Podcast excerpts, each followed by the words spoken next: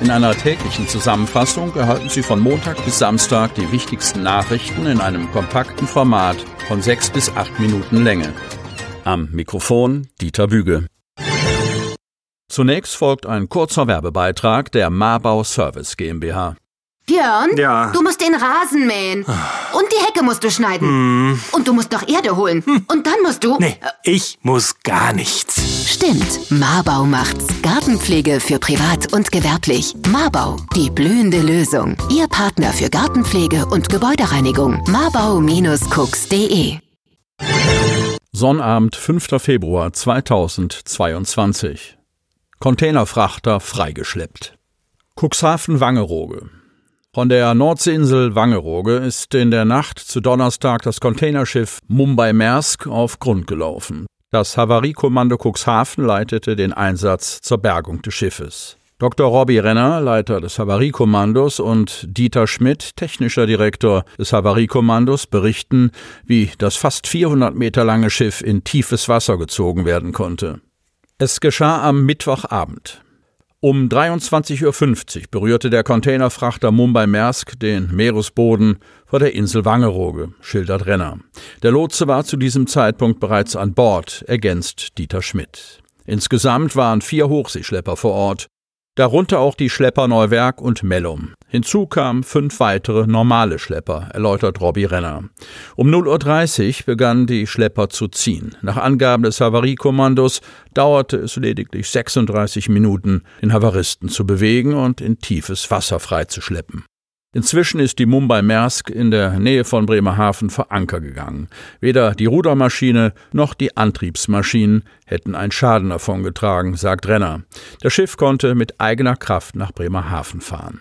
Ob es sich bei der Havarie um menschliches Versagen des Lotsen oder des Kapitäns handelte, muss noch polizeilich ermittelt werden. Schweigeminute in Gedenken der Polizistenmorde. Kreis Cuxhaven. Bernd Osterndorf beim Polizeikommissariat Hemmoor, Leiter des Einsatz- und Streifendienstes, zeigte sich tief betroffen über die Polizistenmorde im rheinland-pfälzischen Kusel am Montag, wo ein 29-jähriger Polizist und seine 24-jährige Kollegin bei einer Polizeikontrolle erschossen wurden. Aus diesem Anlass fand am Freitag bundesweit um Punkt 10 Uhr eine Schweigeminute vor allen Polizeistationen statt, um der beiden getöteten Kollegen zu gedenken. Auch im Bereich der Polizeiinspektion Cuxhaven wurde in allen Kommissariaten und Stationen der erschossenen Kollegen gedacht. Polizisten im Streifendienst, die gerade nicht im Einsatz waren, fuhren mit dem Streifenwagen rechts ran, stiegen aus, hielten inne und schalteten das Blaulicht ein.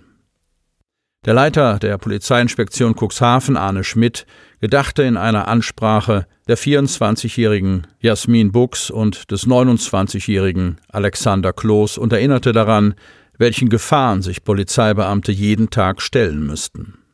Die Tat steht in keinem Verhältnis zum Anlass des mutmaßlichen Vergehens der beiden Täter, unterstrich Bernd Osterndorf. Da fehlen mir einfach die Worte. Die Sicherheit der Bürger ist unsere DNA, bekräftigte Osterndorf. Die Hemmschwelle gegenüber Polizisten sei dagegen spürbar gesunken. Er schloss mit einem Hinweis auf die Entwicklung in den sozialen Netzwerken. Ich bin froh, dass das reale Leben noch so ist und nicht wie in den sozialen Medien, wo der Ton immer unerträglicher wird. Ehemaliges Autohaus soll Gartencenter werden. Cuxhaven. Immer wieder wurde im Rathaus über die sichtbaren Leerstände an der vielbefahrenen Grodener Chaussee beraten. Jetzt zeichnet sich eine attraktive Lösung für das leerstehende ehemalige Autohaus an der vierspurigen Verkehrsachse ab.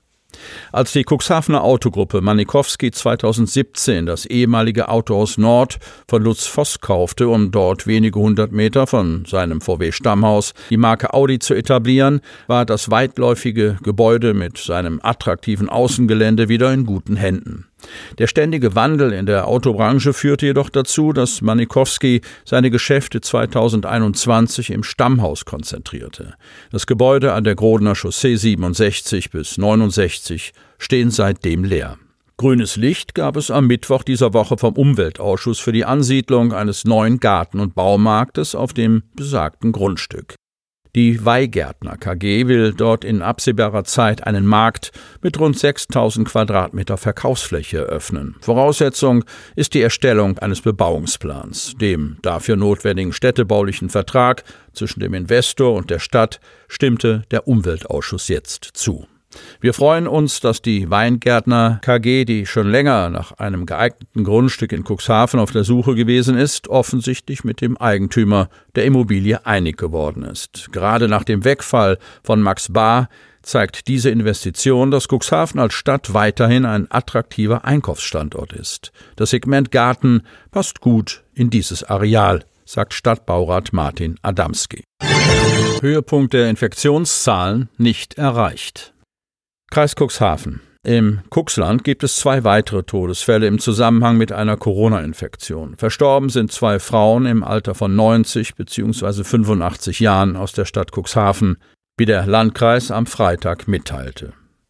Dennoch führten die vielen Infektionen, so stellt Landrat Kai-Uwe Bielefeld fest, zum Glück längst nicht in dem Maße zu schweren Verläufen oder gar Todesfällen, wie wir das im vergangenen Jahr erfahren mussten. Deshalb sei die aktuelle Situation trotz der hohen Infektionszahlen nur begrenzt mit der Lage von vor zwölf Monaten vergleichbar. Derzeit liegt der Wert für die Neuinfektion pro 100.000 Einwohner binnen einer Woche bei 1063,7, Vortag 1107.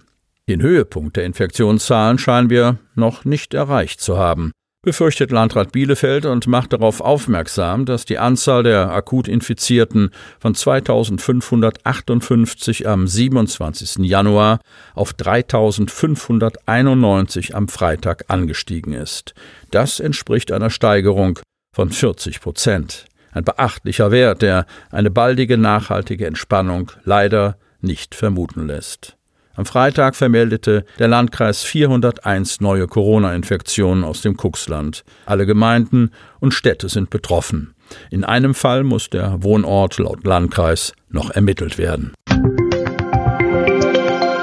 Damit Sie ab sofort keine Podcast-Folge mehr verpassen, benötigen Sie lediglich einen sogenannten Podcatcher. Auf den meisten Smartphones ist dieser bereits vorhanden. Falls nicht, dann suchen Sie ganz einfach in Ihrem App Store nach einem kostenlosen Podcatcher wie zum Beispiel Spotify, Apple Podcast oder AntennaPod. Selbstverständlich können Sie unsere Podcast-Folgen auch direkt über unsere Website unter cnv-medien.de slash podcast anhören.